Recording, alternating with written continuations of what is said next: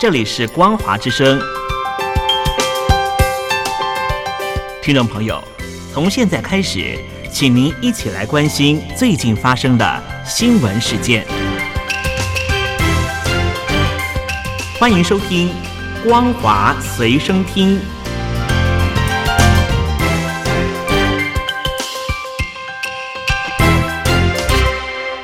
听众朋友好，欢迎收听本节的《光华随身听》，我是苏菲菲。首先带来关心。中国全国人大常委会二十七号通过新修订的保守国家秘密法，将在五月一号开始实施。第十四届中国全国人大常委会第八次会议昨天上午在北京人民大会堂闭幕，会议通过新修订的保守国家秘密法及人大常委会工作报告稿。全国人大委员长赵乐际表示。修订后的保守国家秘密法进一步健全保密管理制度及监管措施，为维护中国国家安全和利益提供更有力保障。有关方面要抓紧制定配套规定。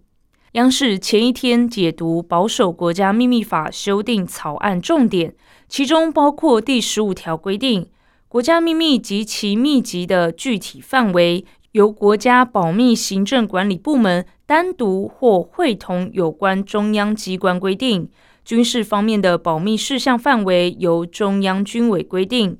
保密事项范围的确定，应当遵循必要、合理原则，科学论证评估，并根据情况变化及时调整。第十九条规定。机关单位对所产生的国家秘密事项，应当按照保密事项范围的规定确定密集，同时确定保密期限和知悉范围，有条件的可以标注密点。第四十六条规定，涉密人员离岗离职，应当遵守国家保密规定，机关单位应当开展保密教育提醒。清退涉密载体，实行脱密期管理。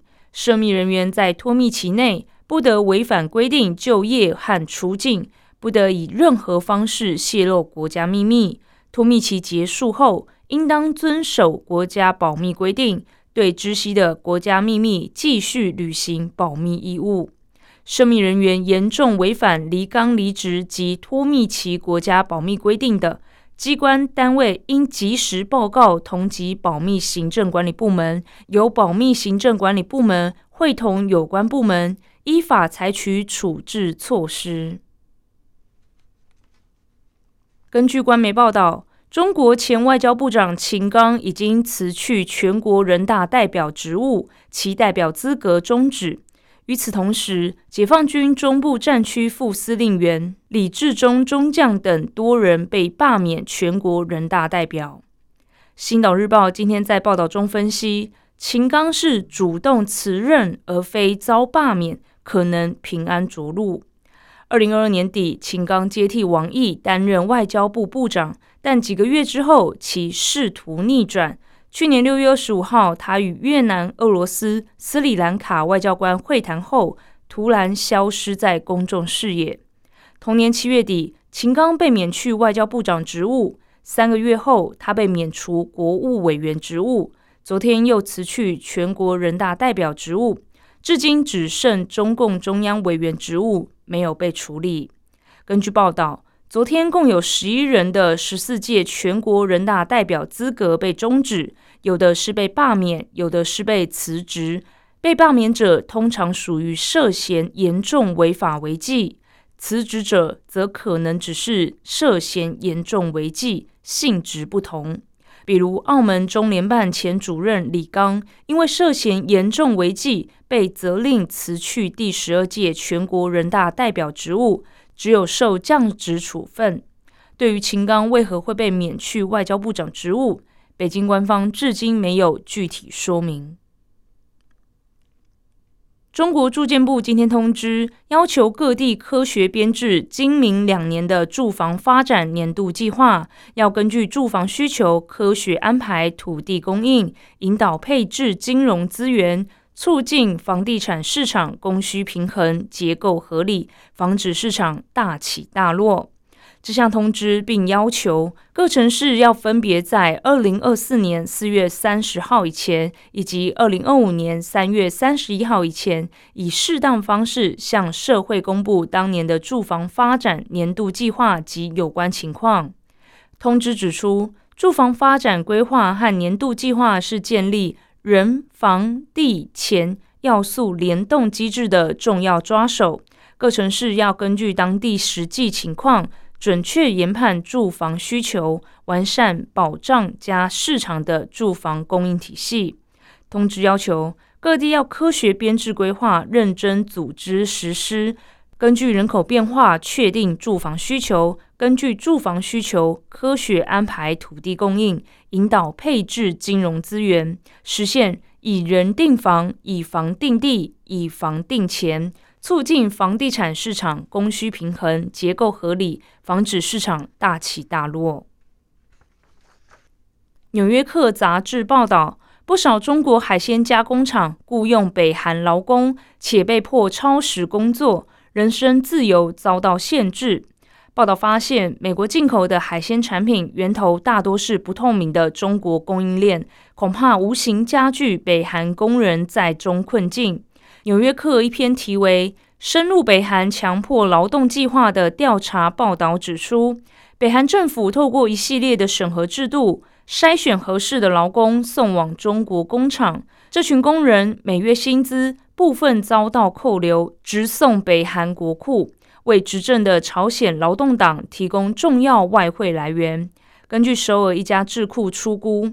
北韩透过强迫劳动计划，每年赚取高达二十三亿美元。报道提到，二零一二年，北韩就曾提供约四万名工人到中国，他们被分配到纺织厂、软体公司、海鲜食品加工厂等工作地点。此外，从二零一七年开始，光是海鲜产品加工业就有十五间工厂。雇佣超过一千名的北韩工人，每天轮班时间长达十六个小时。如果试图逃跑或向工厂外的人投诉，留在北韩的家人可能会遭到报复。华盛顿特区一名律师史丹顿曾经协助起草禁止使用北韩劳动力生产产品的美国法律。他认为美国政府在执行该法律方面做得不够多。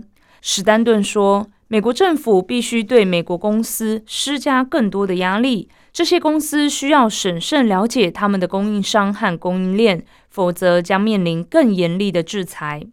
纽泽西州的共和党众议员、中国议题专家史密斯表示，数百万美国资金可能都流入了雇佣北韩工人的中国工厂，这些资金又直接落入金正恩政权的手中。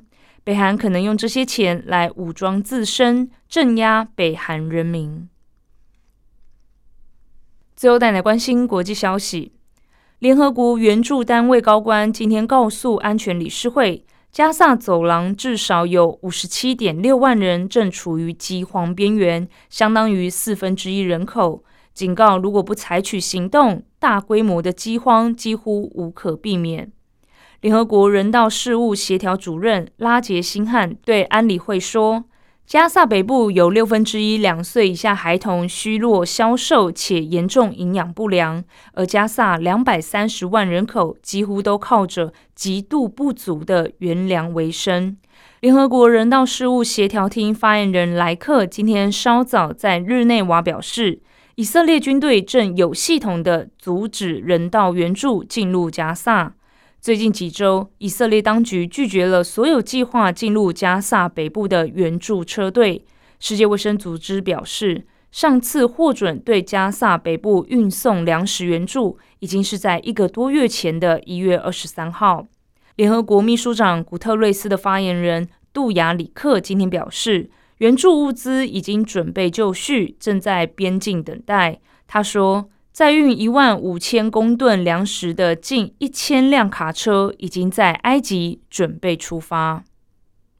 以上是本节的光华随身听，感谢您的收听，我是苏菲菲，再会。